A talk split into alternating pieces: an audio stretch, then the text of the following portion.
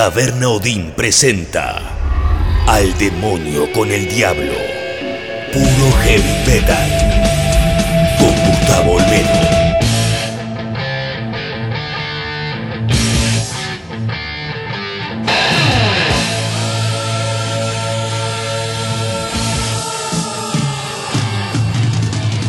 Al demonio con el diablo, nuevo episodio podcast desde Taberna Odin.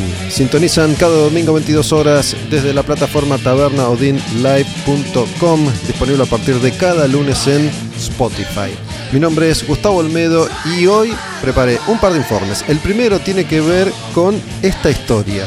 Bandas de metal, en algunos casos extremo o casi, que para tratar de pegarla se convirtieron en algo que nunca fueron. Tal vez les suene, en un ratito arrancamos. Seguimos recorriendo el año 1993 en las canciones, los discos, los artistas y para el final un montón de bandas más de los 80 que tal vez, casi con seguridad, nunca escuchaste antes. Tu nombre es tu reino, tu voluntad será. Líbranos del mal. Sálvame, oh Dios. Poderosos se han alzado contra mí. Gloria al Padre, al Hijo y al Espíritu Santo. Como fue en el principio y siempre será. Amén. Salva a quienes depositan su confianza en mí. Dios mío, sé para ellos una torre fortificada frente al enemigo. Que el enemigo no tenga poder para dañarnos. Que el Señor esté con ustedes y también con nosotros. Oremos, oh Dios sagrado, Padre Todopoderoso eterno Padre de nuestro Señor Jesucristo. Él quien envió a su único Hijo para aplastar al mentiroso. Pediré tu ayuda para alejarnos de su ruina y de las garras del demonio. Infunde terror a la bestia. Yo te expulso, maldito espíritu, en nombre de nuestro Señor Jesucristo. Al demonio con el diablo. Puro heavy metal. De movida te digo que esto se llama Celtic Frost. Es el nombre de la banda, uno de los pioneros de metal extremo de todos los tiempos. Ya se los he dicho en otros episodios. Celtic Frost hizo todo antes.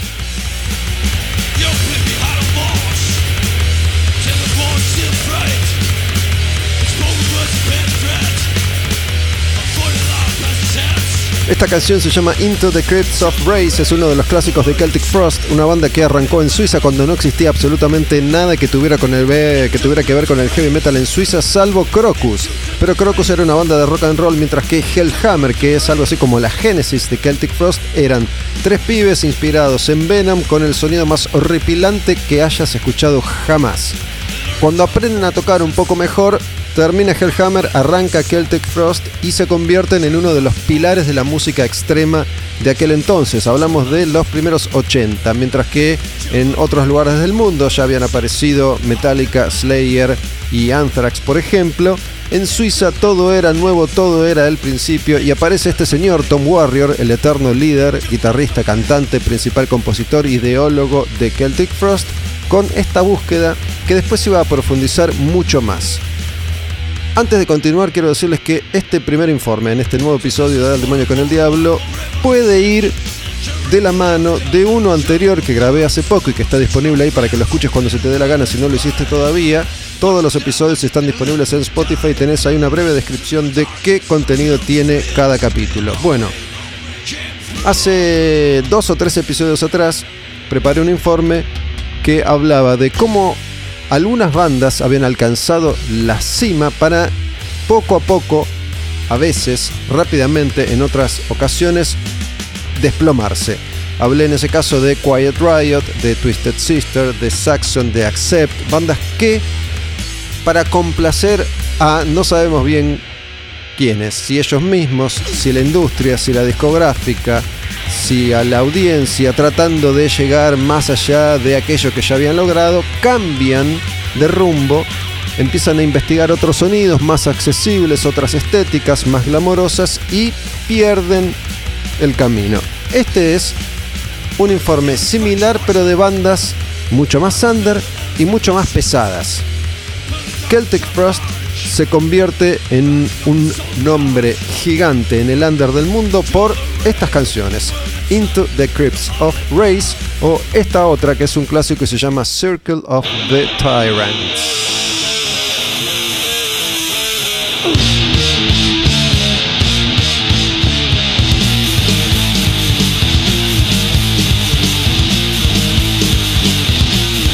¿Por qué pasaban estas cosas? Tengo un par de teorías al respecto. Por un lado, en los 80 todo era nuevo, no había mucha experiencia.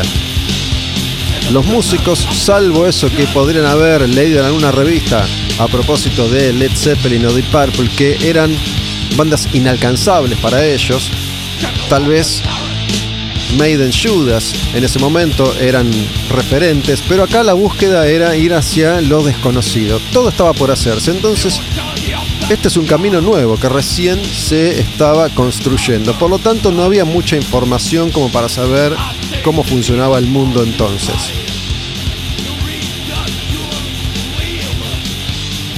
Por el otro, en esa época, a principios de los 80, el metal era tan popular que incluso las bandas del under o las bandas de metal extremo podían atreverse a soñar con el éxito masivo. De hecho, Celtic Frost estuvo cerca de eso. Para el sonido de esta banda en esa época, Celtic Frost llegó a ser un grupo muy popular. Llegó a tocar en Estados Unidos, llegó a vender bastantes discos y estuvieron cerca de pegarla. Entonces, todavía en esa época, un músico de metal experimental o de metal extremo, tal vez se atrevía a soñar con el éxito y cuando ven que ese éxito no termina de llegar nunca, a veces la desilusión y a veces la ambición llevan a las bandas a tomar decisiones, entre comillas, erróneas. ¿Qué pasa con Celtic Frost?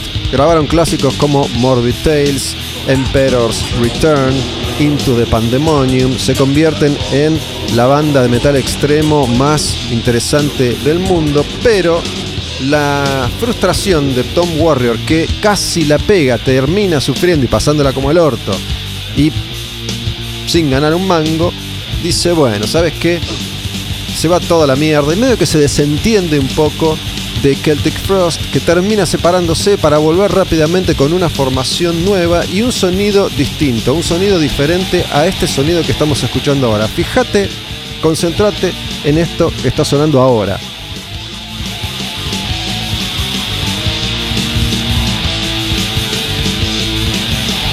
Porque un par de años más tarde, Celtic Frost cambia y empieza a sonar así, como este disco, un disco que se llama Cold Lake. La batería es distinta. Escucha. Los arreglos son diferentes. Hay un sonido ahí de guitarra que conserva cierta esencia, pero este es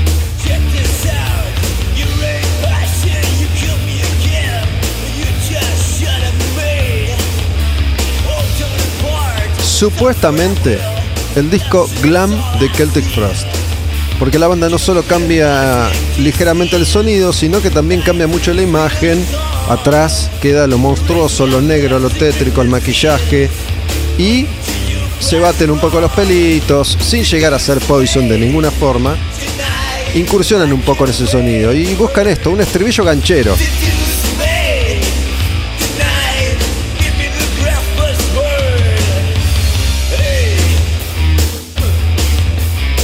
¿Por qué hace esto Celtic Frost? Bueno, porque en ese momento, en el 88, el heavy metal clásico ya empezaba a perder popularidad y lo que seguía sonando y vendiendo millones era el hard rock más accesible y todavía bandas como Warrant o como Firehouse o como todos esos grupos que surgieron incluso después de los pioneros de ese movimiento, de Quiet Riot, de Rat o de Motley Crue, colaban sus canciones en la radio y en MTV, pero estaban metiendo los últimos estertores de ese sonido que estaba a punto de desaparecer, ser barridos por Nirvana. Entonces algunas bandas deciden incursionar por acá a ver si les va un poco mejor y obviamente pierden a toda su base de fans, las críticas son espantosas, incluso Tom Warrior reniega tanto de este disco que no se reedita nunca más, no está en Spotify, no está disponible, no figura a veces en las discografías oficiales y quieren hacer de cuenta que este es un disco que no existió. Lo mismo que hace Pantera con sus primeros tres discos, por ejemplo, incluso los primeros cuatro, incluyendo el primero con Phil Anselmo. Tratar de enterrar eso, de mantenerlo, de barrerlo bajo la alfombra. Sin embargo, ante el paso del tiempo, la gente empezó a revalorizar este material, a hacer un poco de justicia y decir, para, estos tipos asumieron el riesgo, experimentaron y este no es un disco malo. Tal vez en ese momento no era el disco que una banda como Celtic Frost necesitaba para seguir adelante con su propia historia, pero el disco malo no es.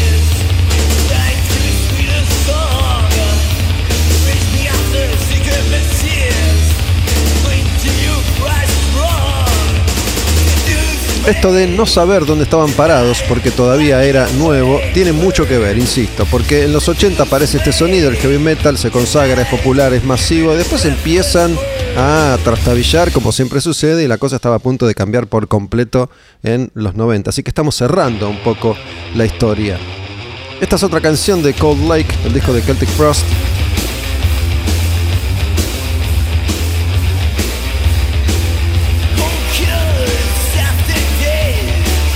Tampoco es que el pibe tenía ni la imagen ni la voz como para hacerse el canchero, el lindo, el sexy. La verdad es que no iba a funcionar nunca.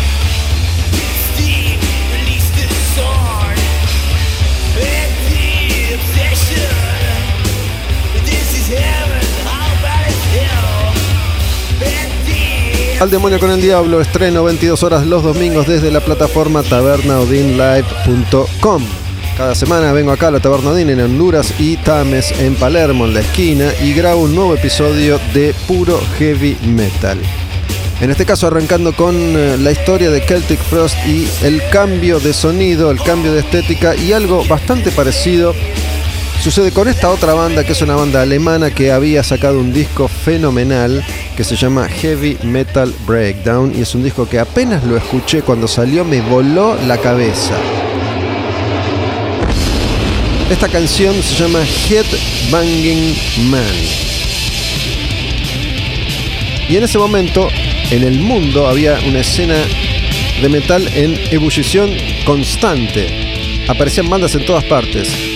Grababan, sonaban como podían, editaban sus discos, recorrían el mundo, el under. El sonido de Grave Digger en este su primer disco es bastante pobre, pero a mí me volvió loco. Incluso el arte de tapa que es. Es rarísimo, es como. Es una calavera, como, si fuera una especie de, de, planeta del que despega una nave espacial, que es una cruz que le sale del cráneo. Pero escucha, esto salió en el 84, ¿eh?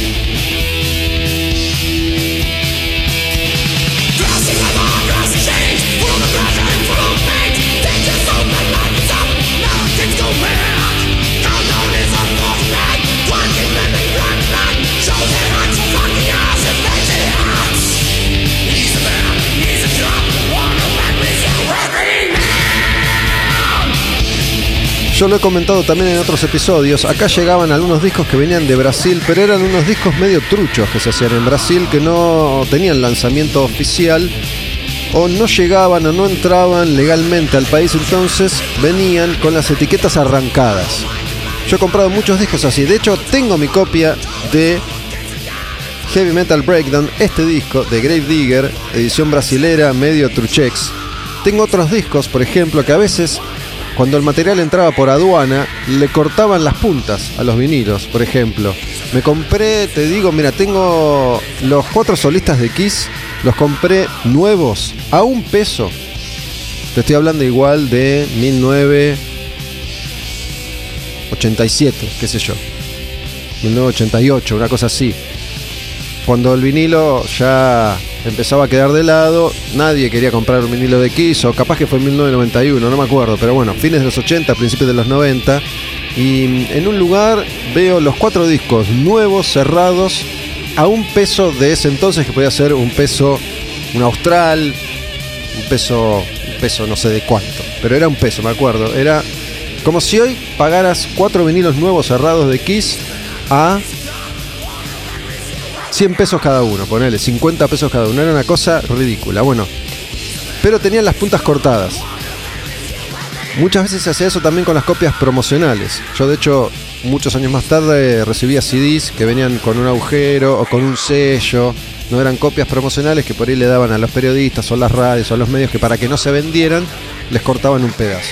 Esta otra canción de Grave Digger es la que le da título al disco, se llama Heavy Metal Breakdown. Recordemos que en esa época, a principios de los 80, primera mitad, todo era heavy metal. Cuanto más veces apareciera la palabra heavy con metal al lado, más valía para todos nosotros que queríamos puro heavy metal, queríamos esto, no otra cosa. Este es el primer disco de Grave Digger.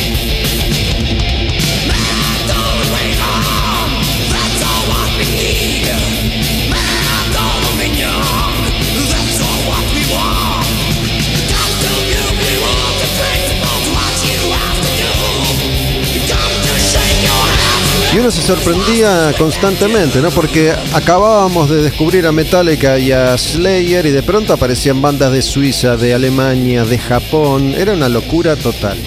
Bueno.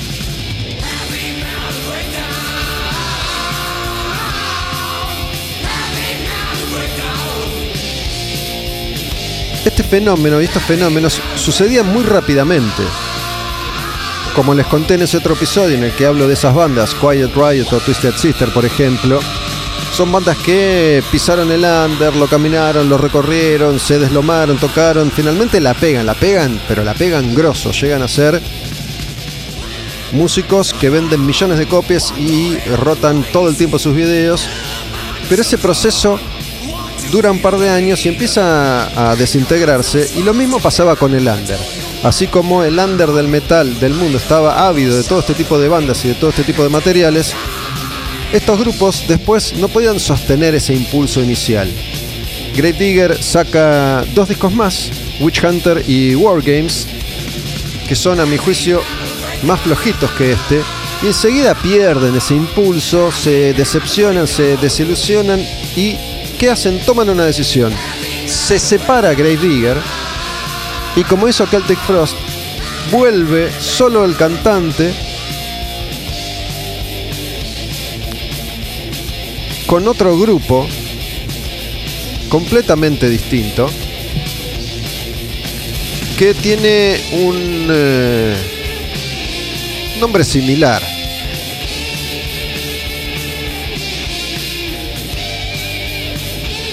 Entonces dicen, para, si ahora la que va es Twisted Sister, es Warrant. Bueno, nosotros ahora somos Digger y sonamos así, mira, Digger.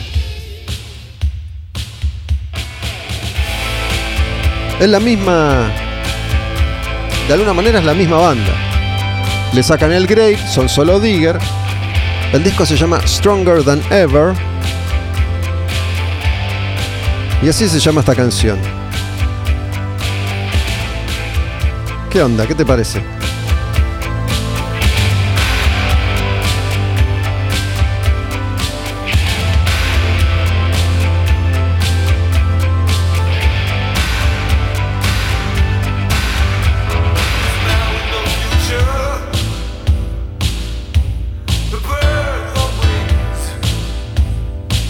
Es la misma.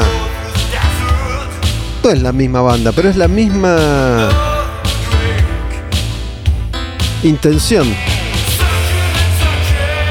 Acá el cambio es más notable, no tiene nada que ver.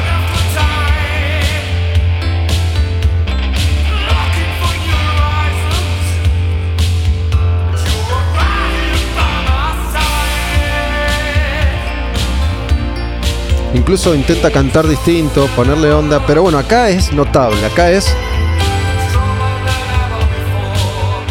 la discográfica le dice, che, vamos para allá, que parece que hay que ir por ese lado, pero no cualquiera puede ir por ese lado. Aparte, estos tipos eran todos unos, como siempre pasa, eran unos feos bárbaros, no podían tratar de hacerse los lindos al lado de Brett Michaels de Poison.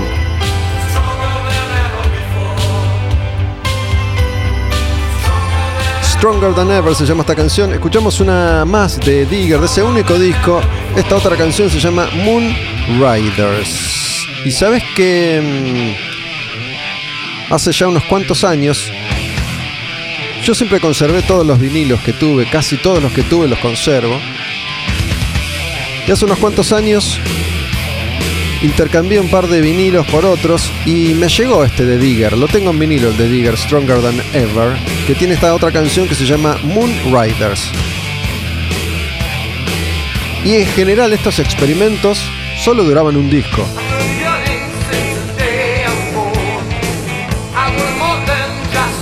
¿Qué estamos haciendo? Acá sí que la pifiaron grosso.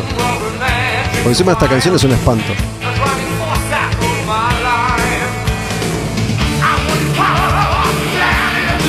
Ahí se nota un poco el timbre vocal del disco anterior. ¿Qué pasó con estas bandas? En general se terminan separando del todo para regresar unos años más tarde, una, dos o mil veces. Pasó con todos. Grave Digger, pocos años más tarde, vuelve como Grave Digger con su impronta original, con un disco que se llama The Reaper, que es un discazo. Que es el Grave Digger que a mí más me gusta. Lo que pasa es que después la banda encuentra en esto de la historia bélica, la guerra, Escocia, una temática recurrente y a mí la verdad, perdonen, me aburre bastante. Pero a ellos les eh, sirvió y el grupo existe todavía después de 70.000 cambios de formación. El único que siempre está es el cantante Chris Boltendahl pero bueno, me parece interesante contar esta historia, desconocida para la mayoría, de cómo estas, estas bandas que eran la promesa del under, del metal pesado, del metal extremo, en un momento perdieron el rumbo y decidieron probar algo distinto.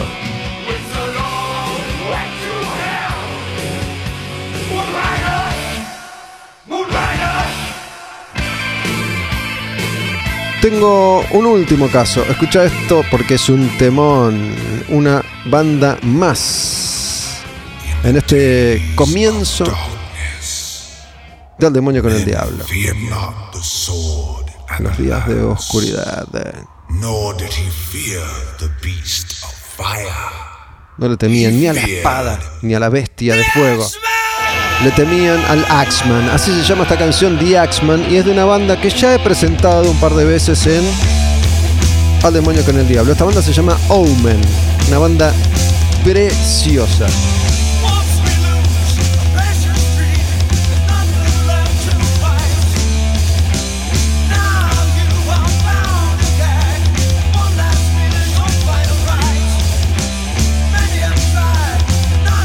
Esta canción se llama The Axman, está en el disco Battle Cry, que es el primer disco de Omen año 1984.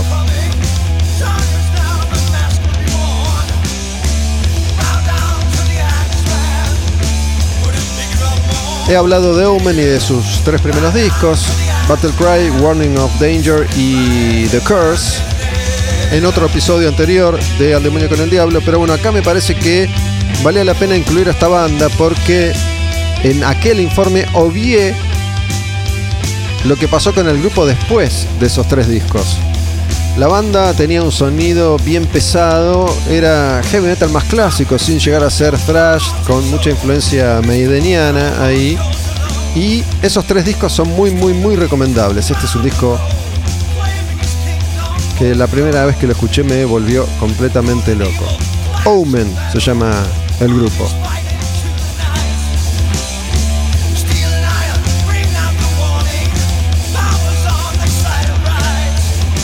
Cuando yo le digo que todo cambiaba muy rápido, Omen en su primera etapa se la jugó por esto de las armaduras y se habían armado unos trajes que estaban bastante bien diseñados, ¿no? Muy, muy cargados, eran como, como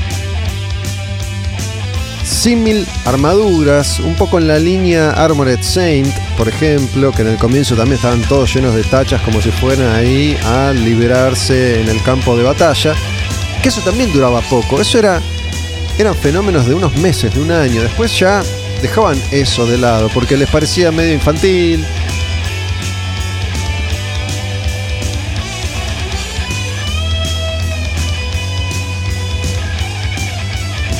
La próxima canción es la canción que se llama Warning of Danger, que es la canción que le da título al segundo disco de Omen, que es un tema...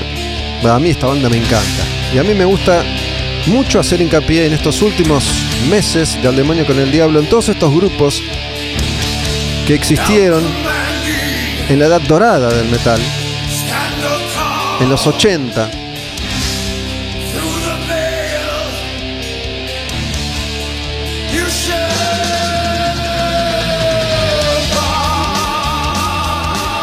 Pero imagínate, pasaron desapercibidos entonces, imagínate ahora.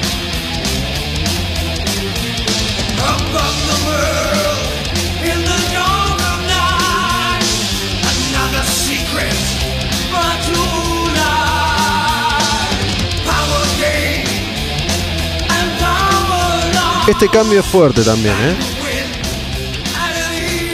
Las tapas de los discos eran campos de batalla, guerreros, muertos. Después le encontraron la onda a la cobra y la cobra aparece en Warning of Danger y en The Curse también. La cobra se convierte en una especie de mascotita de la banda, pero todo era sangre, todo era heavy metal clásico. Sin embargo, después de esos tres discos, como no la pegan, como el metal va para otro lado, como ya estaba cambiando el mundo, hay una última apuesta y deciden cambiar, pero por completo. Y mira cómo suena Omen entonces en este otro disco, en esta otra etapa. Ya el arte es una chica bonita. Atrás quedaron las serpientes. Escuchate esto. The tension's mounting higher as they prepare to rise, drawing near to the doors. Este disco es del 88.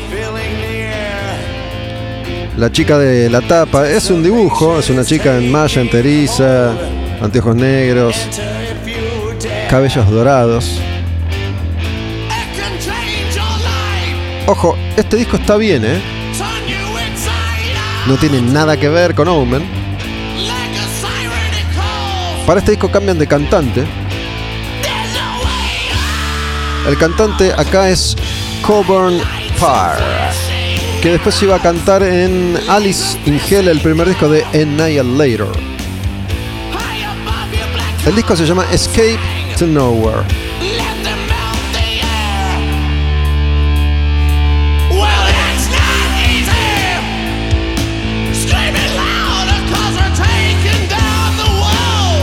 Suena bien el disco para la época.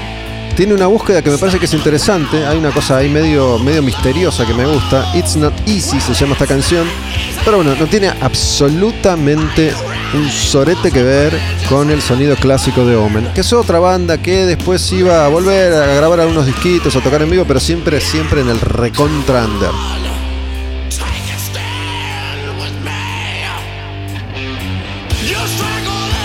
La otra vez les había hablado de bandas que son mucho más conocidas, ¿no? Quiet Riot, Twisted Sister, Accept. Acá les estoy hablando de bandas que ya no son tan conocidas para aquel que no está bien bien o para aquella que no está bien bien metida en el mundo, en el universo del heavy metal. Celtic Frost, ponele, Great Digger, capaz, pero Omen es un grupo que no es para nada conocido. Sin embargo, me parecen interesantes estas vueltas de tuerca para tratar de entender cómo se fue armando no solo la música, sino en definitiva la humanidad.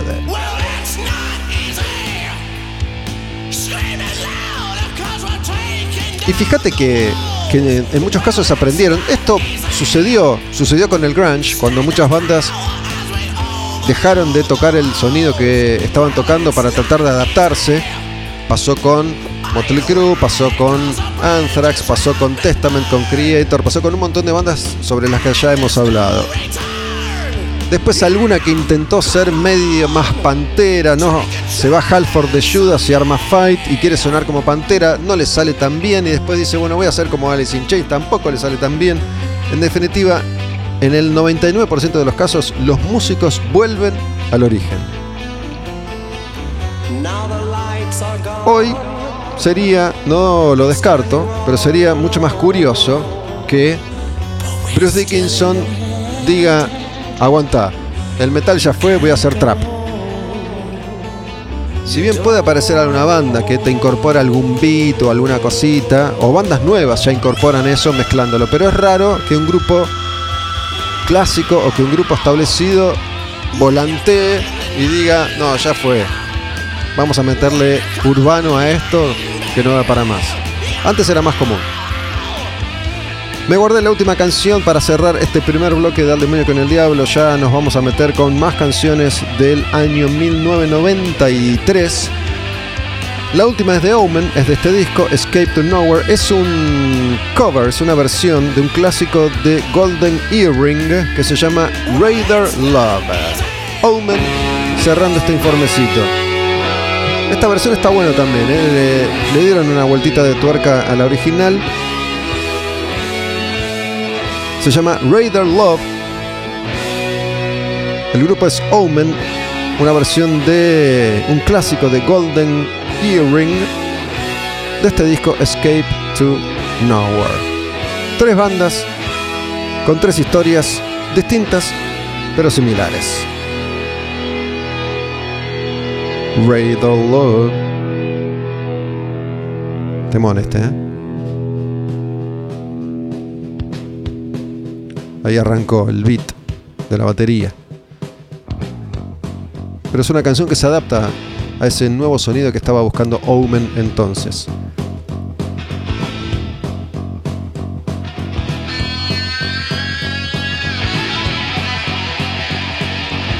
Me acuerdo cuando compré este CD perdido en las calles del microcentro.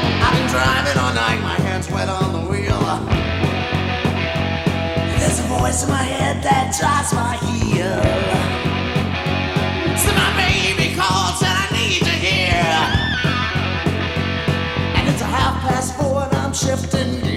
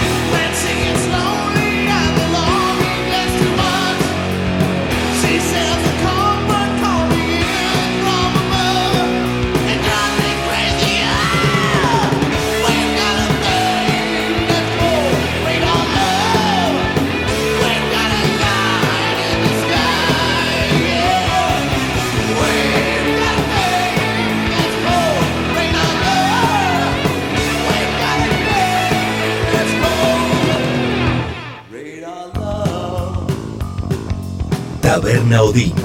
10 años de vida. 10 años de cervezas. 10 años de rock. Palermo, Honduras y Tames. Devoto, Avenida San Martín 6080. En redes sociales. Arroba Taberna Odín. Arroba Taberna Live. Arroba Taberna Odín Club. Diablo, arquetipo de la maldad. Oponente de Dios. Creado por Dios. Al demonio con el diablo. Puro heavy metal.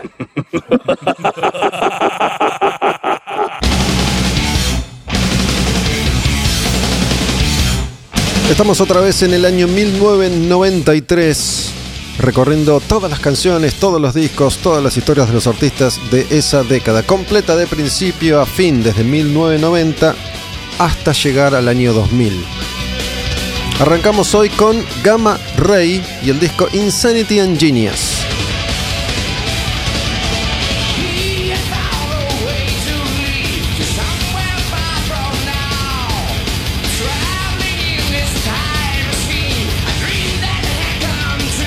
Hay que decirlo, Kai Hansen era para entonces uno de los pocos soldados del power metal clásico, del heavy metal clásico. Todavía el término power metal no había sido adoptado del todo. Pero Gamma Ray, la banda que arma Kai Hansen cuando se va de Halloween, tiene ese mismo espíritu. Tribute to the Past se llama esta canción.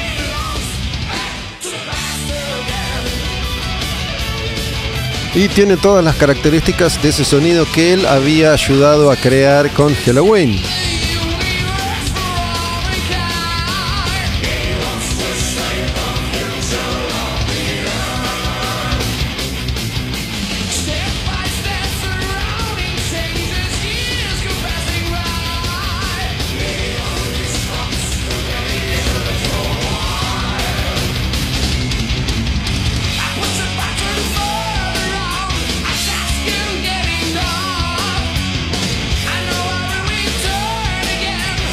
Este es el último disco de Gamma Ray con Ralph Shippers en voces.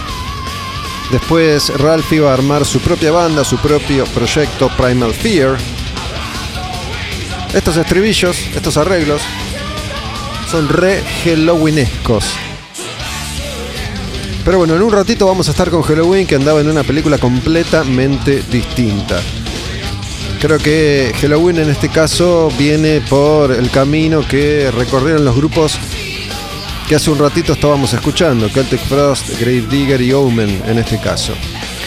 Vamos con una más de Gamma Ray de este disco Insanity and Genius año 1993. Esta se llama Last Before the Storm.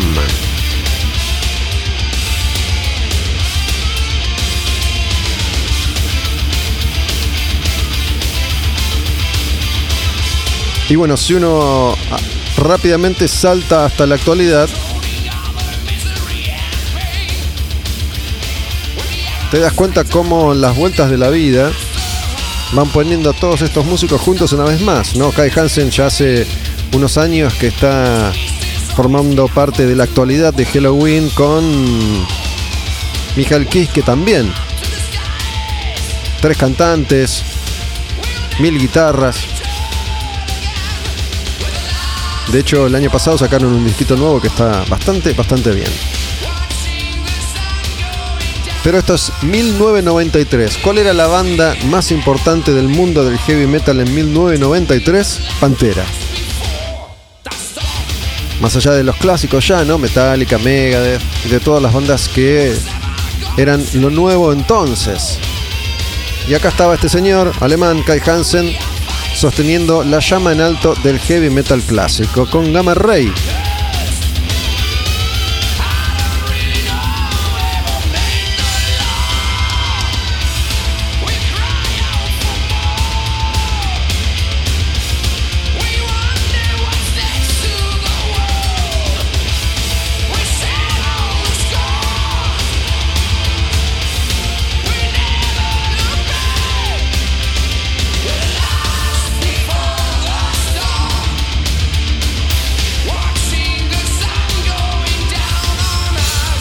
Viene en la línea del Halloween clásico. Dejamos atrás a Gamma Ray y mira lo que vamos a escuchar ahora. Estaba dudando si incluir o no este disco, si incluir o no una canción de este disco, porque la cosa es completamente distinta.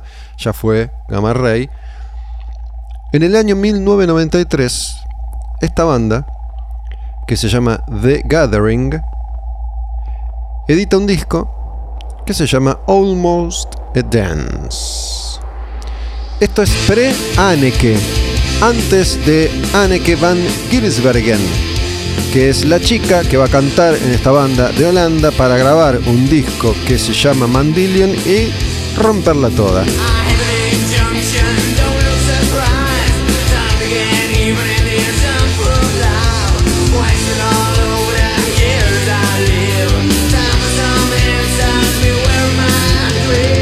En esta época de Gathering todavía era un grupo de chabones que estaban buscando el sonido definitivo que recién iban a encontrar cuando llegara ella. Me pareció interesante porque en algún momento de este recorrido vamos a llegar a The Gathering y su etapa estelar. Y está bueno tener esta referencia, ¿no? Cómo sonaba el grupo antes de Anneke.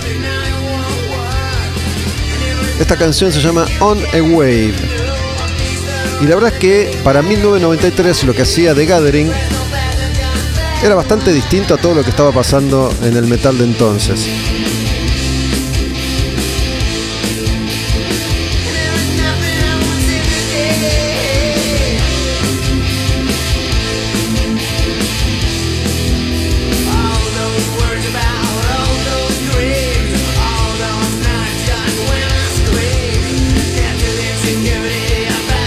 Una cosa medio dar cosa, ¿no?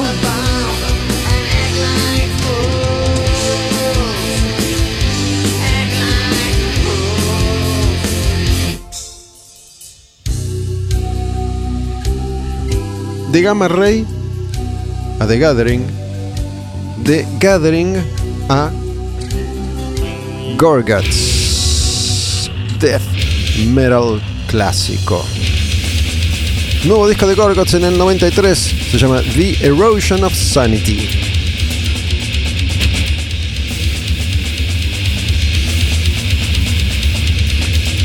La canción With Their Flesh He'll Create. Con su carne, Él creará. ¿Quién será Él? ¿Dios o el demonio?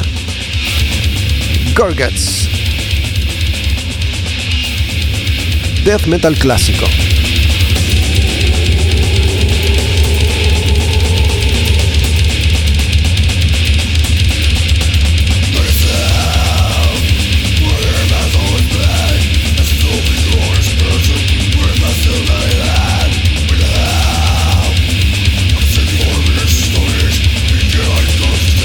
Yo sé que lo digo capítulo a capítulo, episodio a episodio, pero a mí me gusta mucho tener esta referencia. Esto que estamos haciendo acá desde Taberna Odín es eh, un laburo de bibliotecario, te diría, un laburo de arqueólogo. Estamos acá contándote la historia del heavy metal, la historia del heavy metal internacional año por año y la historia del heavy metal argentino entrevista a entrevista.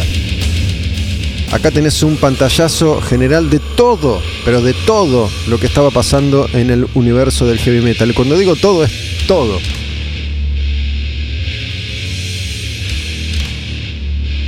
Y por eso en los 90 ya convivían un montón de bandas que no tenían mucho que ver entre sí. Por eso decía, de Gamma Ray a The Gathering, The Gathering a Gorguts y de Gorguts Mira lo que viene ahora, mira lo que estaba haciendo Halloween en 1993. Una banda que sonaba como Gamma Ray recién, una banda que había... Mira,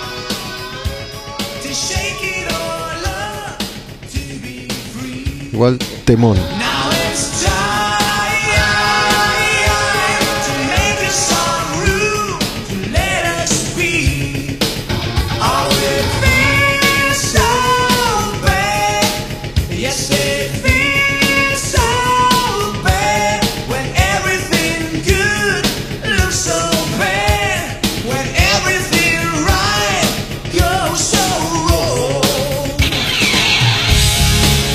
Esta canción se llama When the Sinner y está en el disco Chameleon, que para el fanático tradicional del metal y de Halloween en ese momento fue algo así como una puñalada dolorosísima, mortal, en el medio del pecho, una traición. Repito, Halloween era ese grupo que había llevado todavía más allá la velocidad del sonido de Iron Maiden, como escuchábamos a Gamma Ray recién, y se había convertido en esto que estamos escuchando ahora, en el 93. Yo les conté la historia completa de la transformación de Halloween entre de ser las grandes promesas del metal a convertirse algo así como en el peor de los fracasos, en el hazme reír del universo. Está en un capítulo anterior que ya no recuerdo, pero creo que está entre los primeros que grabé en esta era Taberna Odín del Demonio con el Diablo. Halloween venía de romperla toda, de grabar los dos Keepers y a raíz de un conflicto que tienen con la compañía discográfica que no les permite irse, se meten en un juicio, en un litigio que los hace frenar durante dos años. En esos dos años pierden el momento, cambian por completo y después de Pink Bubbles Go Away, que ya había sido mal recibido, sale Chameleon y a la mierda todo. Michael Kiske es quien hizo más fuerza en el grupo para cambiar de sonido, para experimentar, para hacer otras cosas y de hecho después de este álbum se iba a ir para enemistarse con ellos durante siglos, aunque, repito, hace poco volvió a cantar con Halloween. Pero el pibe quería hacer otra cosa en ese momento y los demás le dijeron, bueno, dale. Y salió esto, que es bastante extraño para Halloween, pero no deja de ser un producto muy interesante, que a mí me gusta mucho. Además, a mí me gusta pensar así. Vos sos Halloween. Arrancaste a mediados de los 80, ya tenés casi 40 años de historia, y podés mirar atrás y decir, ¿te acordás la que hicimos? ¿Te acordás el quilombo que armamos? Como todos los grupos, Halloween después iba con el tiempo a recuperar el terreno y el sonido. Pero no es lindo en tu vida poder decir, y la verdad que acá, no te digo hice cualquiera o desbarranqué, pero me di el lujo de experimentar en la vida, de vivir algo nuevo y distinto. En cambio, suponete que vos sos,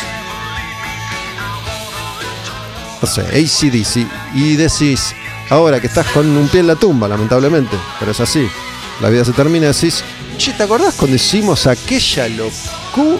Ah, no, no, no hicimos ninguna, cierto. Solo estoy ejemplificando, acá no estoy abriendo juicios de valor. Pero a mí me parece que tener en tu vida espacios en los que te diste el lugar para experimentar, aunque haya salido como el orto y por ahí en ese momento lo hayas pasado mal, no está mal. Esta se llama When the Sinner, esta otra que elegí se llama I Don't Wanna Cry No More. El disco está hasta en la tapa es extraño, ¿no? Es una tapa toda blanca con unas líneas de colores. Amarillo, rojo, verde, azul, no sé si son los colores primarios eso.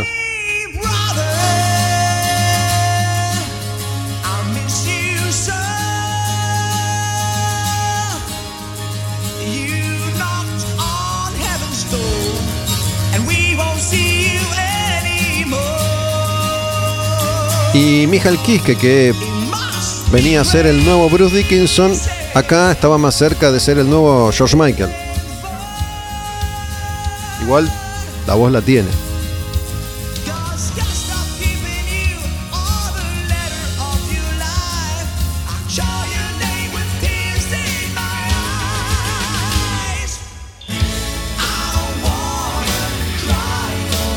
Imagínate si no la historia de Metallica cuando se sienten en la mecedora Lars y James y digan, ¿te acordás cuando hicimos el álbum negro? Sí. Y después hicimos Load y Reload. Sí. Y después, ¿sabes qué hicimos? Saint Anger. Y después, ¿sabes qué hicimos? Una película en la que mostramos todas nuestras miserias y nos pusimos a llorar en cámara. ¿Es acaso esa una mejor historia de vida que la de Steve Harris cuando se siente con Bruce Dickinson en su mecedora y diga, ¿te acordás cuando hicimos siempre, siempre esto que quisimos? Que siempre, siempre estuvo en un mismo camino. No digamos que no cambiamos nada, pero siempre siguiendo una línea. Sobre todo en el caso de Steve Harris, Dickinson, por lo menos solista, se dio el lujo de experimentar más. Tengo una última canción de Halloween que es divina. Quiero escucharla un poquito. Se llama Longing. Es una canción que me gusta muchísimo. ¿no? Acá no hay metal, ¿eh? pero esta canción, mira lo que es. Mira, se llama Longing. Es divina.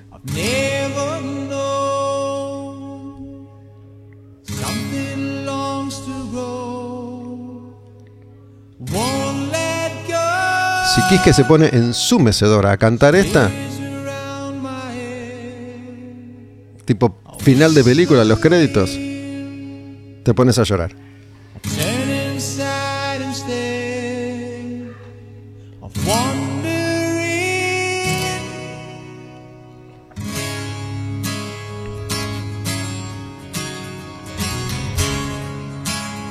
Banco a muerte a esta canción.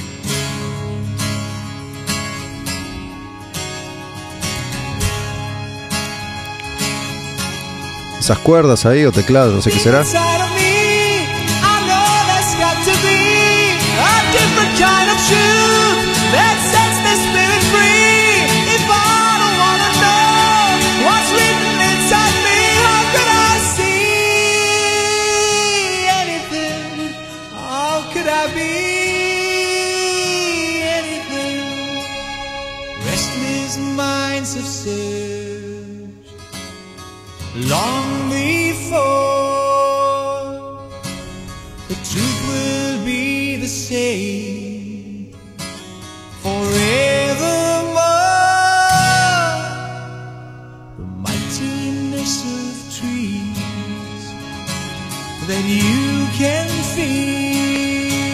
Que va a tocar en vivo en Buenos Aires en este 2022. Voy a ir con un cartel que diga toquen Longing, putos.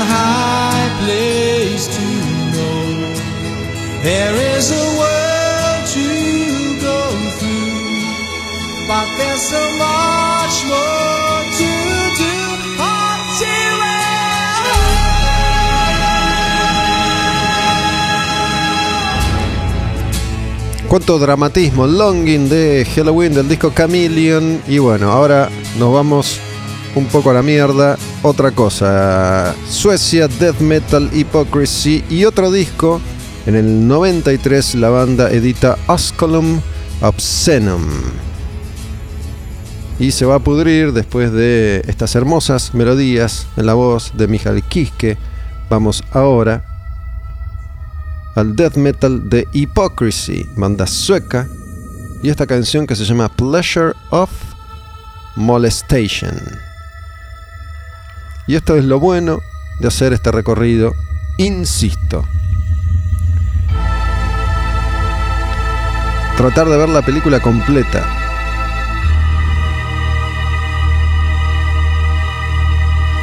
para entonces Hypocrisy todavía no era un grupo tan respetado.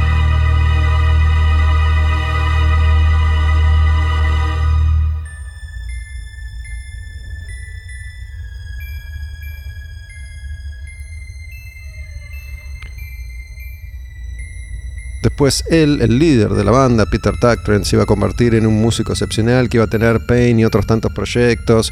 Iba a armar incluso uno con el cantante de Rammstein, además de ser productor, de tener un estudio y de romperla toda en todos los ámbitos.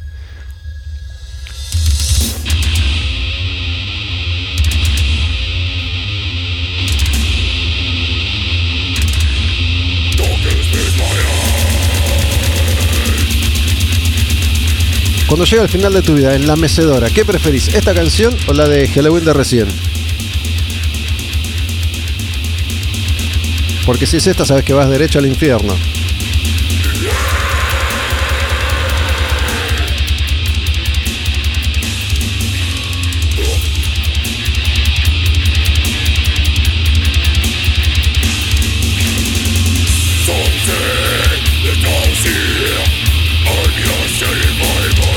Ahora, si lo que querés es ir de verdad al infierno y no volver nunca, jamás, te ofrezco esta otra canción de esta otra banda, de este otro disco. Estamos hablando de Immortal y Pure Holocaust. ¿Qué opinas? Elige tu propia aventura. ¿Qué deseas en tu mecedora final? Halloween, Hypocrisy o Immortal.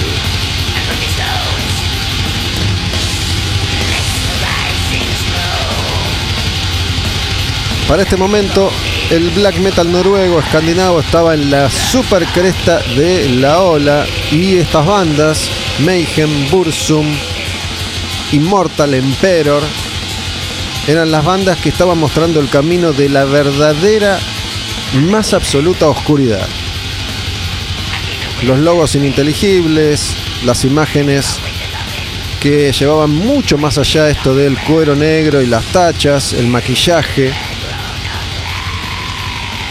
el frío de los bosques nevados, eternamente nevados de Noruega y esta canción que se llama Unsilent Storms in the North Abyss.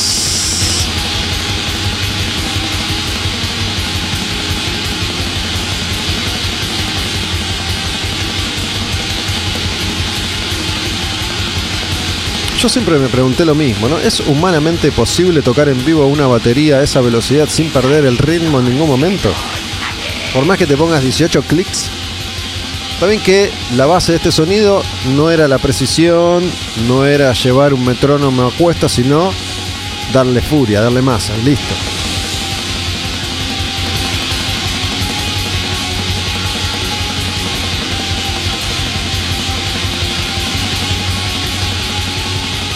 Por eso también es que varias de estas bandas, de hecho, ni siquiera tocaban en vivo.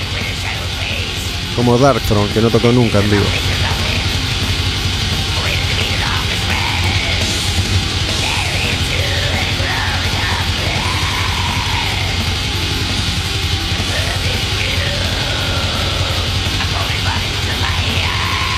A ver, esta creo que es un poquito más suave. Se llama The Sun.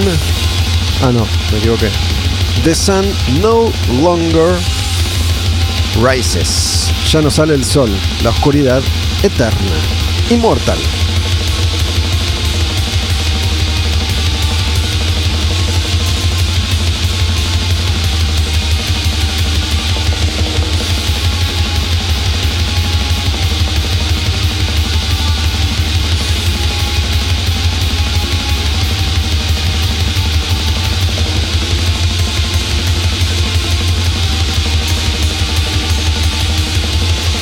Igual si te concentras hay una melodía en la línea de guitarra.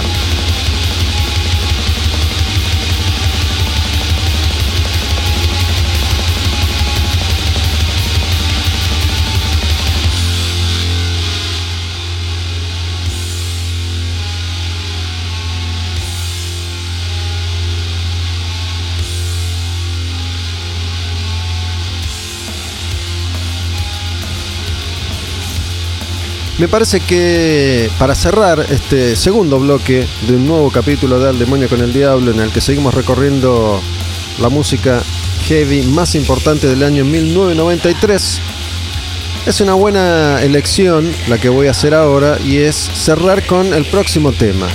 Es una circunstancia que yo vengo anticipando hace ya un par de capítulos atrás, avisando que esto finalmente va a suceder y bueno, finalmente llega, llega ese momento en la historia de la música, en la historia del heavy metal, ese momento en el que Bruce Dickinson avisa, chicos, me voy de la banda, ¿sí? Así como lo escuchás, me voy de Iron Maiden. No se preocupen, yo la gira la hago y lo voy a dar todo, pero una vez que terminemos la gira, yo me voy. La gira es la gira de Fear of the Dark, es esa gira que trajo a Maiden por primera vez a la Argentina. Tocaron en Ferro año 1992, un concierto bastante, bastante choto.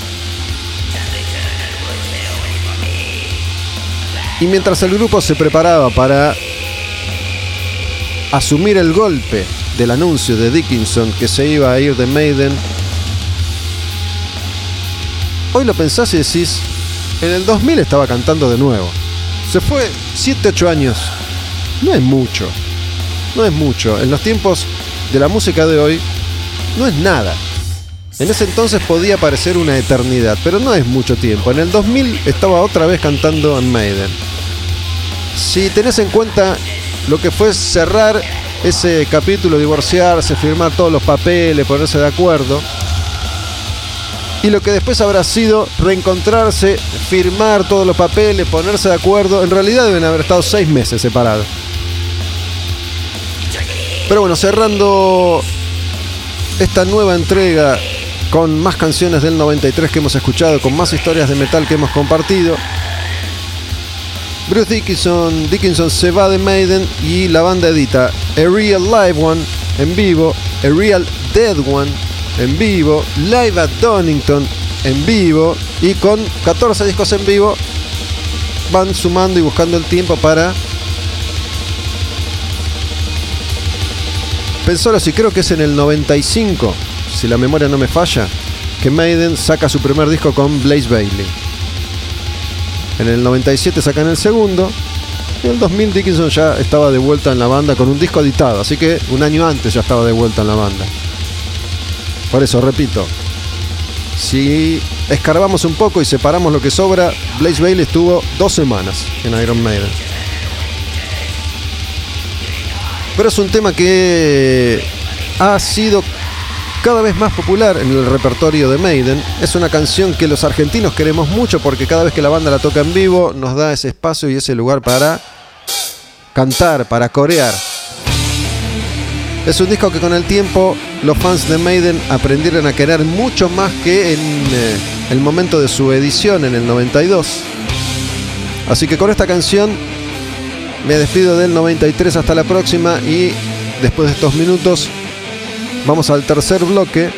Te voy a hacer escuchar un montón de bandas, de esas bandas oscuras que tal vez no conozcas, tal vez no hayas escuchado nunca y tienen un no sé qué tan especial y tan particular.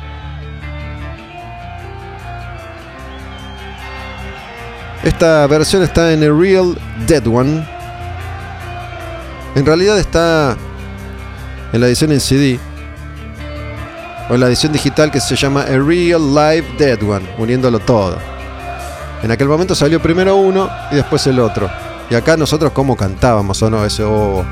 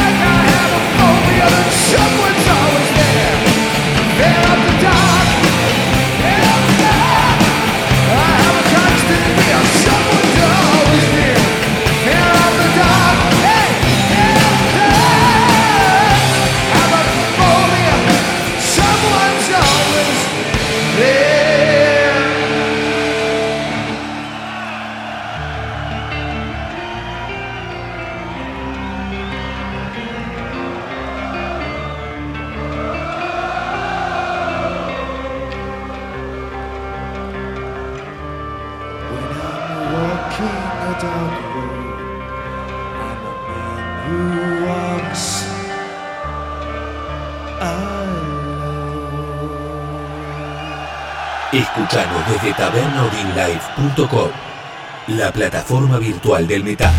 Iblis se aprovecha de la debilidad de los hombres, ángel que desobedece a Dios, víctima del libre albedrío, al demonio con el diablo, puro heavy metal. Me gustaría saber, me cuentan, DM Olmedo Bus, mi cuenta en Instagram, Taberna Odín, Taberna Live, las cuentas de la taberna, si conocen a estas bandas que les voy a presentar. Ya saben que a mí me gusta sumergirme cada vez más profundo en la década del 80. Ya estamos hablando acá de bandas de tercera, cuarta línea.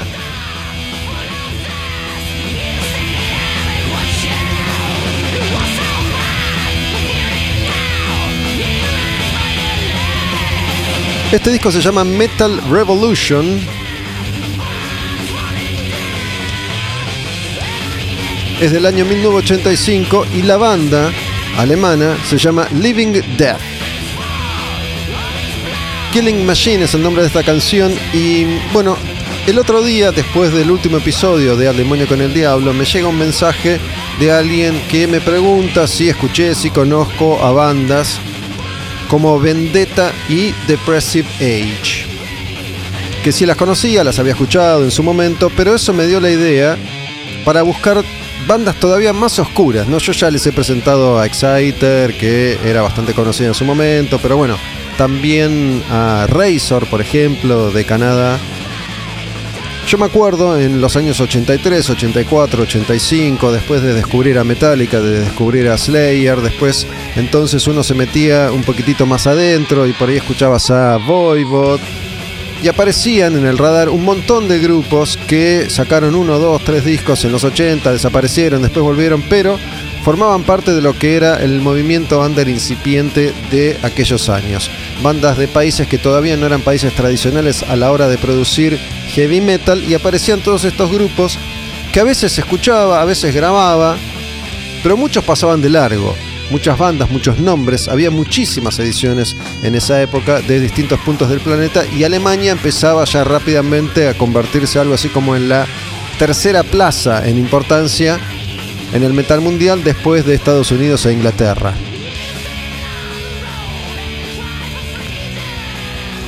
Y tienen algo muy especial, yo creo que en gran medida es la inocencia de estos grupos que estaban queriendo ser más heavy que el Papa, digamos, en vez de más papistas que el Papa, porque mira, el disco se llama Revolución Metálica, la banda se llama Muerte Viviente, la tapa del disco obviamente es un esqueleto, un guerrero, muerte, sangre y todo eso que ilustraba el metal de entonces. La canción se llama Máquina Asesina, Killing Machine. Eran todos estereotipos y clichés de la época, pero que en ese momento eran frescos, eran nuevos y uno que era adolescente se identificaba con eso. Así que elegí un puñado de bandas. No vamos a llegar a escucharlas todas porque al final me puse a buscar y encontré 20, pero sí algunas. Las próximas quedarán para otro episodio. Esta otra canción de Living Death se llama Ripping a Heart.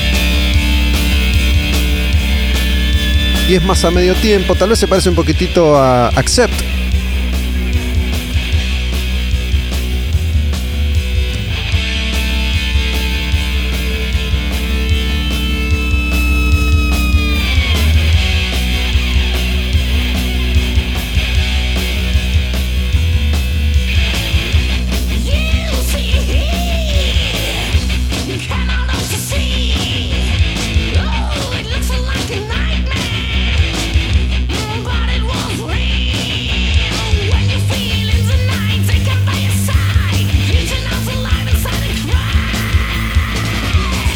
El cantante se llama Thorsten Toto Bergman.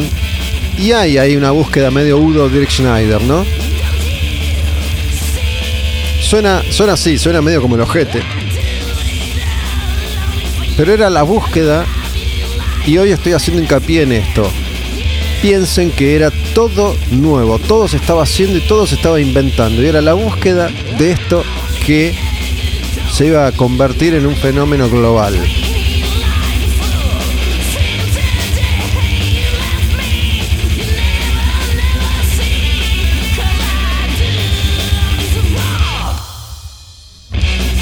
Traté de elegir en su mayoría bandas que fueran de países satélites, que no fueran puntualmente de Estados Unidos o de Inglaterra.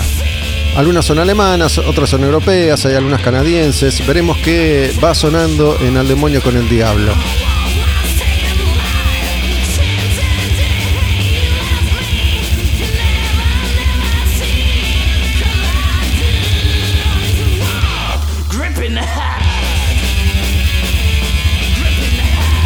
Hace un rato cuando arrancábamos el programa y yo les hablaba de Grave Digger esas ediciones brasileras que llegaban con la etiqueta del vinilo arrancada. Bueno, hace unos 15 años atrás, poco más, poco menos, 20 capaz, empezaron a llegar al país un montón de ediciones supuestamente truchas de CDs rusos, que salían mucho más baratos. En Rusia empezaron a editar material sin tener los derechos, en ediciones que estaban bastante bien. Pasa que yo era como un purista y me costaba comprarme un CD que supuestamente es trucho. Pero un par me compré, porque empezaron a aparecer un montón de lanzamientos de todos estos grupos que yo había escuchado, que me había cruzado en los 80 y que habían desaparecido del mapa. Por ejemplo, recuerdo haber comprado este Metal Revolution de Living Death. Otra banda alemana que vamos a escuchar ahora se llama Iron Angel. El disco, fíjense los nombres de nuevo, ¿eh? Iron Angel, Ángel de Hierro. Está esta cosa como Yin y como contradictoria, ¿no? Living Death, muerte viviente. Iron Angel, Ángel de Hierro. ¿Cómo se llama la canción? De Metallian. El disco Hellish Crossfire. Iron Angel en el demonio con el diablo. Otra banda alemana.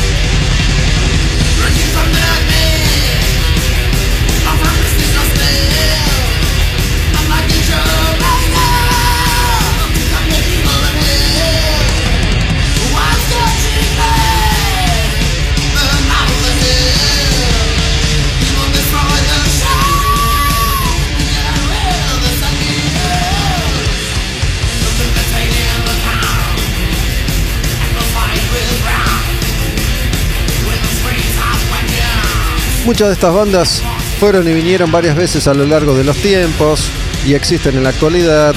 El único integrante original es el cantante Dirk Schroeder. Después son todos músicos más jóvenes.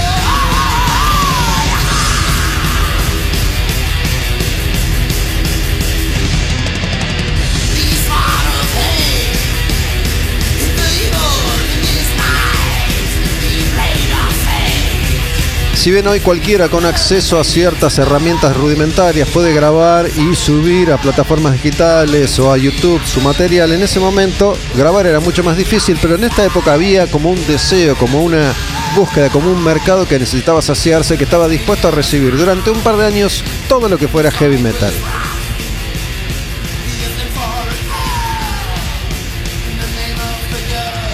Esta otra canción de Iron Angel se llama Sinner 666. Volvemos a los clichés y a los estereotipos. Pecador triple 6, el pecador del diablo, el pecador del demonio, el pecador de la bestia.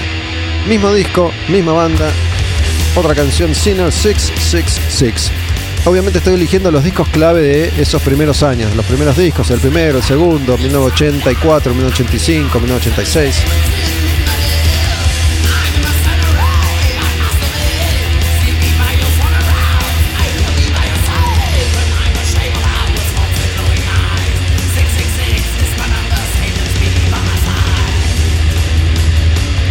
Si bien estas bandas tienen el encanto de la época, lo cierto es que en muchos casos uno entiende por qué no llegaron más lejos, porque eran bandas comunes y corrientes del montón.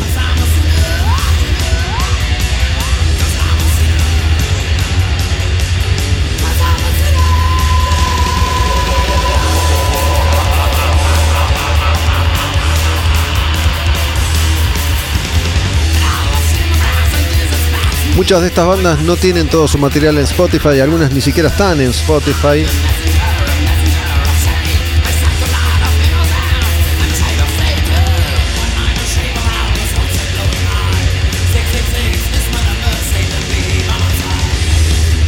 El próximo grupo se llama Poltergeist, como esa película de terror que fue un clásico de los 80, se llama Poltergeist, es una banda suiza en este caso, y mm, yo me acuerdo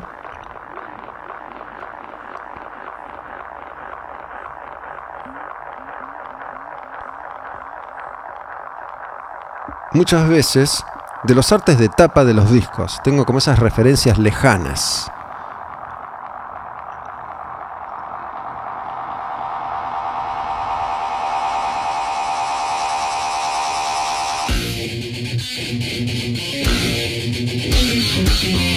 Sonido raro, ¿verdad?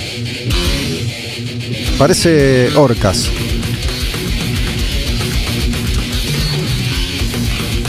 Sonido filoso del metal argentino de los 80. El thrash primigenio de nuestro país.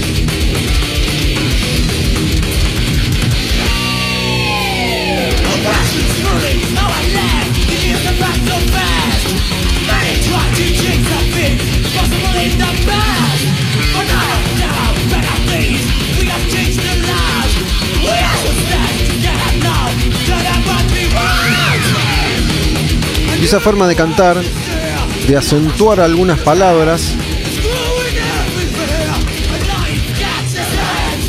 y esos gritos, están muy inspirados en lo que era el thrash metal norteamericano, puntualmente de bandas como Exodus, o como Violence, o como Testament, incluso también como Agent Steel, por ejemplo.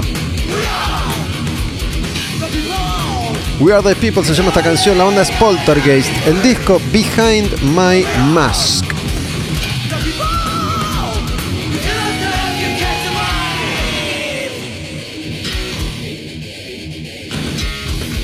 Se escuchan todos los instrumentos, ¿viste? Está medio raro. Pero acá puedes entender todo lo que está pasando.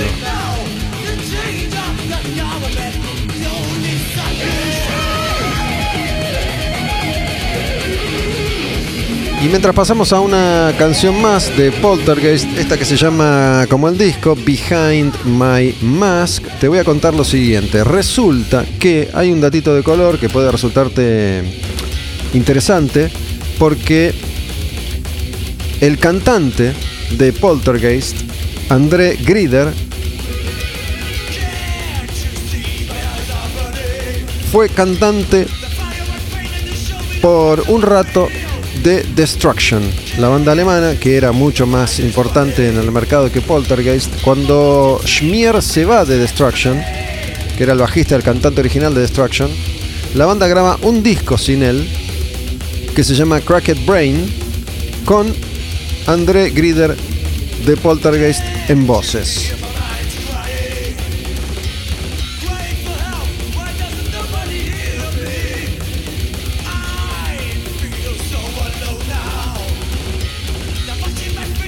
En los años 2000, cuando se produce un revival del thrash con un montón de bandas nuevas que, inspiradas en este thrash original, tratan de recrear desde un punto de vista absolutamente vintage, no solo el sonido, sino también la estética de ese movimiento, un montón de grupos clásicos también vieron una nueva oportunidad para intentar regresos.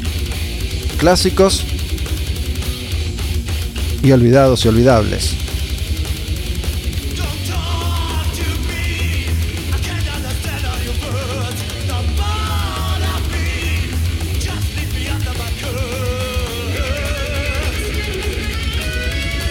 Escuchamos ya Living Death, Iron Angel, Poltergeist.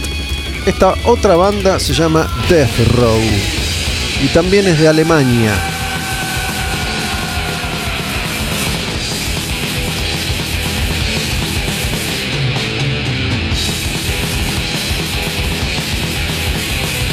Esta canción se llama Raging Steel.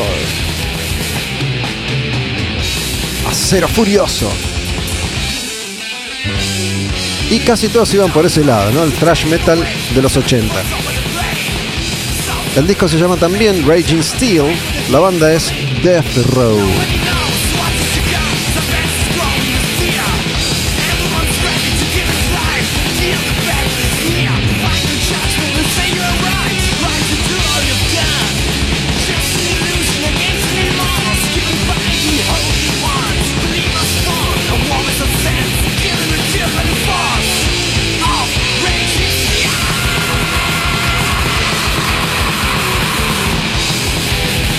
La verdad es que la mayoría de estas bandas miraban más a Estados Unidos que a Alemania. En lugar de. Bueno, por ahí uno puede encontrar algo de Creator o de Sodom acá, ¿no? Pero me parece que está más cerca del thrash metal americano de los 80, de la bahía de San Francisco. Y también de esos grupos como Agent Steel, que es una banda legendaria y hermosa.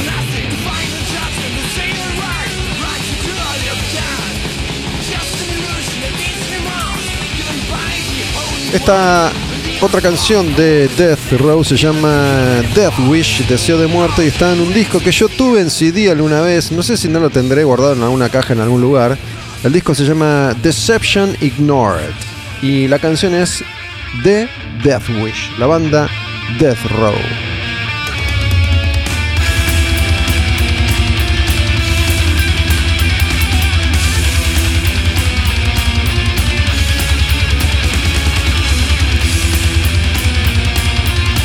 Ya para este disco suenan un poquito mejor.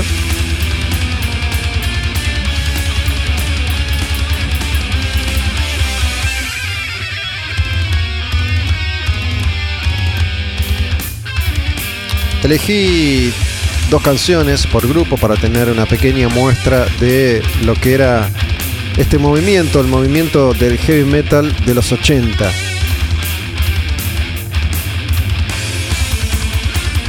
Y te vas dando cuenta que los grupos se van poniendo como más ambiciosos y tratan de meter más firulete, más arreglo.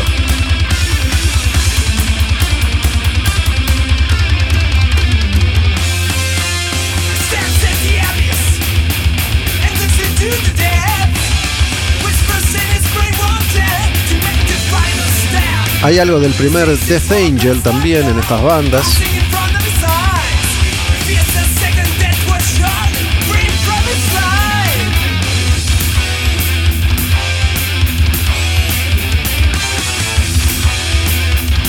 Yo a principios de los 90 estaba recontra fascinado todavía con el thrash y empecé a comprar todo lo que encontraba de todo este tipo de bandas.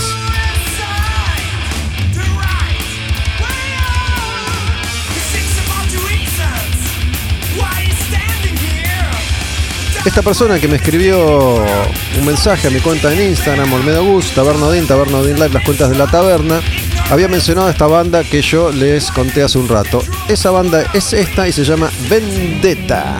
Esta canción, Fade to Insanity, del disco Brain Damage. Vendetta es esta banda.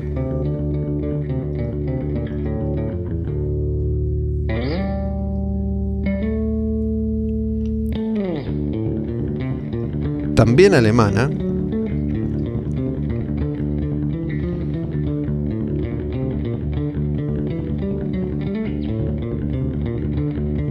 Y ya de movida tenía una búsqueda instrumental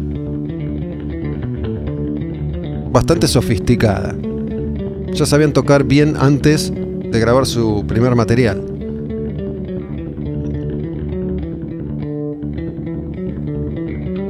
Este es el segundo disco de Vendetta, año 1988, se llama Brain Damage. Y la canción Fade to Insanity. Había algunas de estas bandas que además tenían temas instrumentales.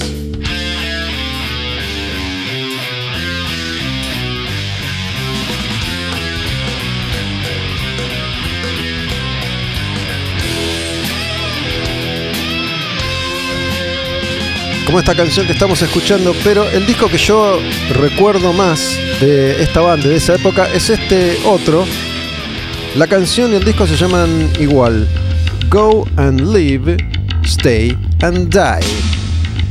Andate y vas a vivir, te quedás y vas a morir. Ve y vive, quédate y muere. Si ustedes se ceban con esto, a veces pasa que no entienden los nombres de las bandas cuando yo los pronuncio, algunos son más fáciles que otros, Vendetta es bastante fácil. Pero si les copa esto de investigar, porque esta es información a la que no se accede muy fácilmente. Toda esta data no está ahí para que vos la veas fácil en TikTok.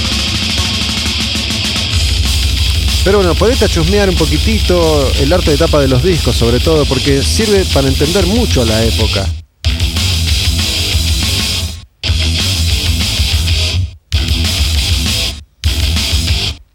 La primera mitad de los 80, el thrash tiene canciones más rápidas, más directas. En la segunda mitad se ponen cada vez más técnicas, así como Metallica termina grabando en Justice for All. Había un montón de grupos que empezaban a grabar temas de 5, 6, 7, 8 minutos con 400 riffs.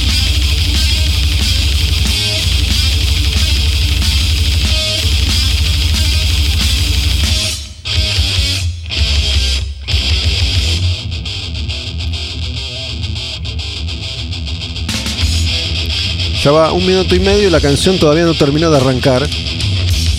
Ya metieron 8000 arreglos diferentes. Pero quiero que escuchemos un poco cómo canta el vocalista de Vendetta.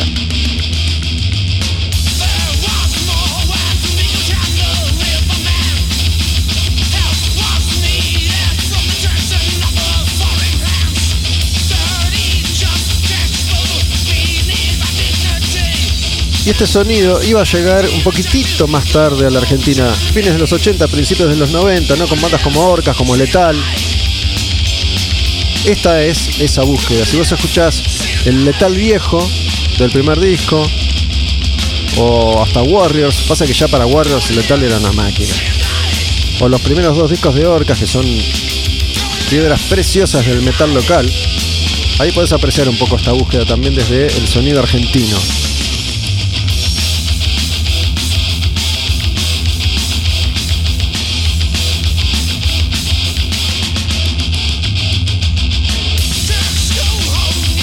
Vamos con una banda más. Esta que viene se llama Mekong Delta. Que era un grupo también con una ambición instrumental bien arriba.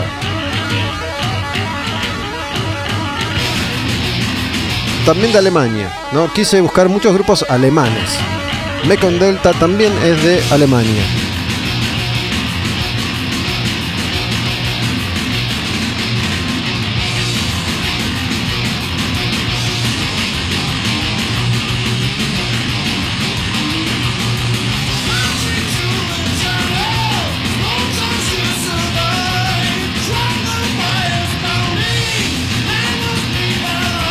Durante un tiempo Mekong Delta era como una especie de secreto, no había mucha información de la banda.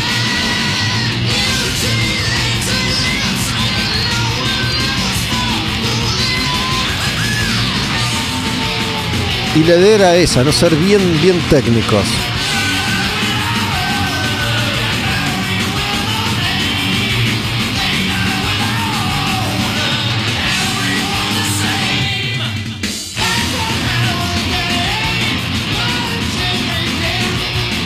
Muchos músicos conocidos participaron del proyecto Mekong Delta, músicos de Rage.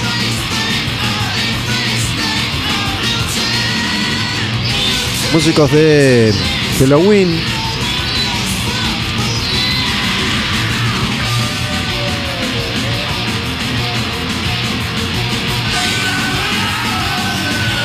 Músicos de Living Death.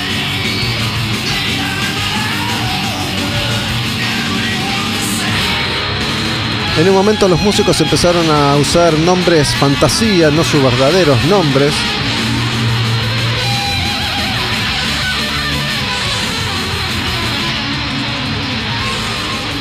Esta canción se llama mm, Without Honor y es del disco Mekong Delta, año 1987.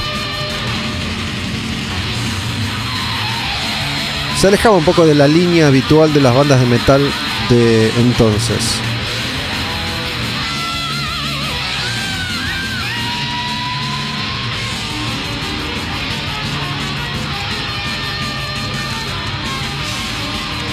Y Mekong Delta también tenía canciones instrumentales y larguísimos pasajes instrumentales.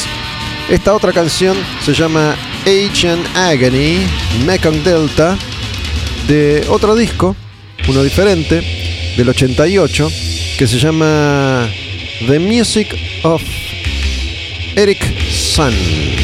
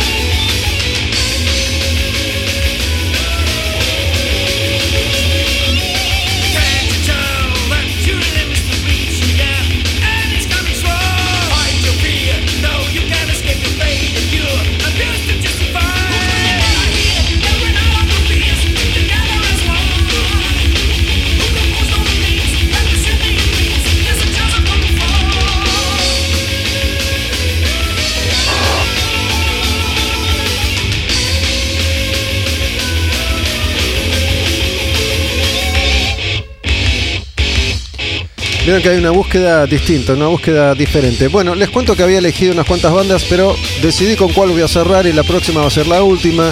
Quedará para otra oportunidad poder escuchar a otros grupos que se llaman Mortal Sin, que era una banda de Australia, muy buena banda de thrash, Pile Driver, Sentinel Beast, Power Mad, Toxic, Attacker, Obsession. Empiezan a aparecer las bandas americanas.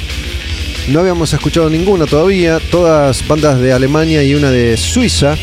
Living Death, Iron Angel, Death Row, Vendetta, Mekong Delta, bandas alemanas. Poltergeist de Suiza y esta última la elijo especialmente, se llama Evil Dead. Y me acuerdo que yo estaba como obsesionado con este grupo, les decía, ¿no? Que a fines de los 80, principios de los 90 me había dirigido bastante hacia este thrash metal, hacia el thrash.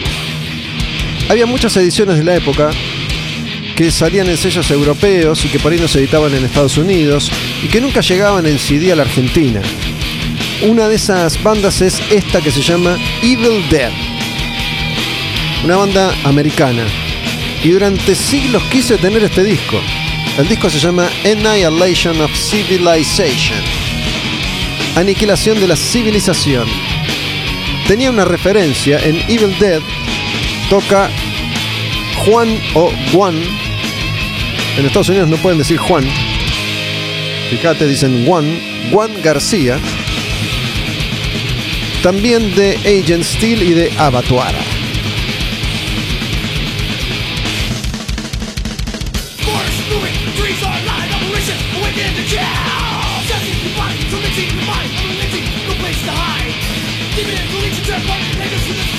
Y es el thrash americano clásico de la segunda mitad de los 80. El arte de tapa me encanta porque hay un señor, como un viejo que está en la playa, pero está como... Fue atacado por la radiación.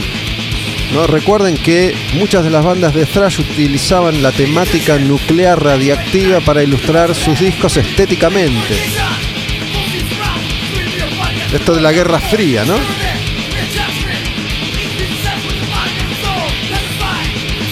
Está en una especie de playa tóxica del fin del mundo.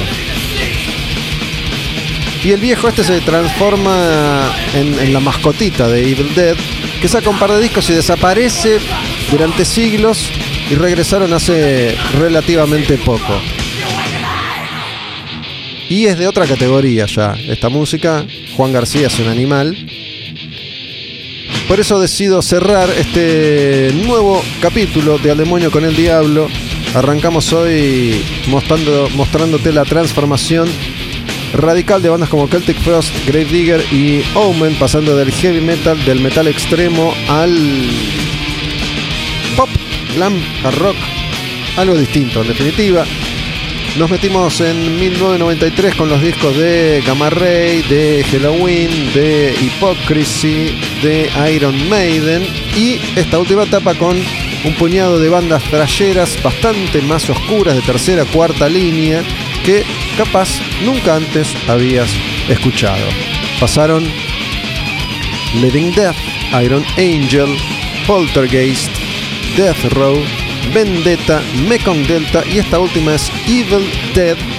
Y la canción que elegí para cerrar y despedirme es la que le da título a este disco y se llama Annihilation of Civilization.